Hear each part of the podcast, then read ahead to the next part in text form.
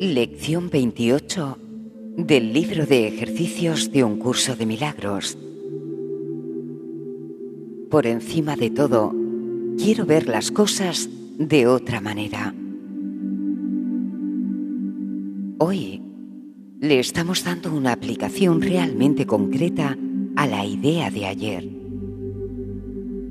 En estas sesiones de práctica vas a hacer una serie de compromisos definitivos.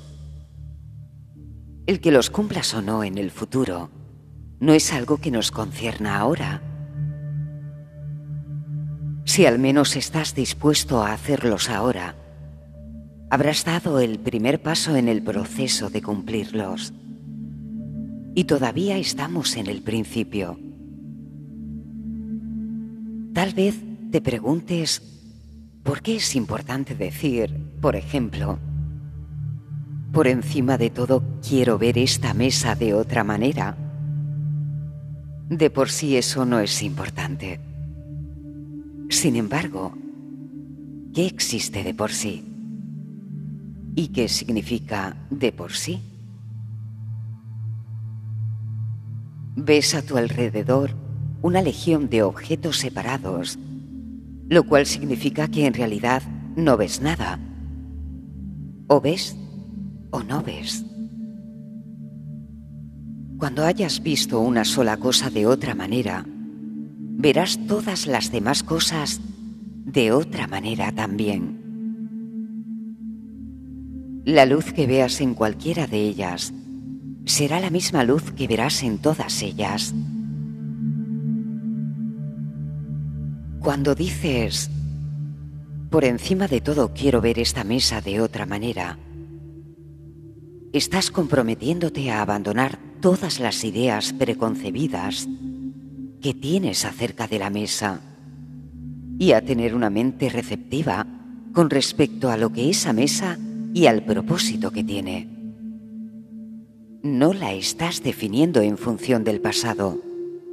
Estás preguntándote qué es en vez de decírselo. No estás constriñendo su significado a tu reducida experiencia con mesas, ni limitando su propósito a tus insignificantes pensamientos personales. Nadie cuestiona lo que ya has definido. Y el propósito de estos ejercicios es hacer preguntas y recibir respuestas. Al decir, por encima de todo quiero ver esta mesa de otra manera, te estás comprometiendo a ver. Mas no es este un compromiso exclusivo. Es un compromiso que es aplicable tanto a la mesa como a cualquier otra cosa.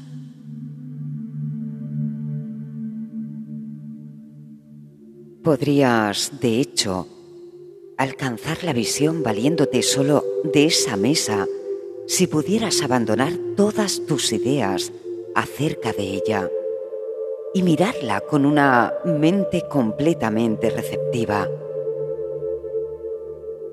Tiene algo que mostrarte, algo bello, puro y de infinito valor, repleto de felicidad y esperanza, oculto tras las ideas que tienes acerca de ella se encuentra su verdadero propósito, el cual comparte con todo el universo.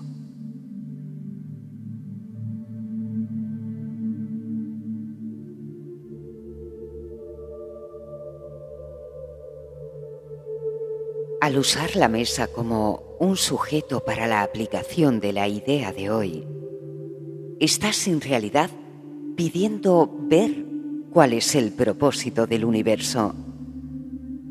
Y con cada objeto que uses en tus sesiones de práctica, estarás haciendo esa misma petición.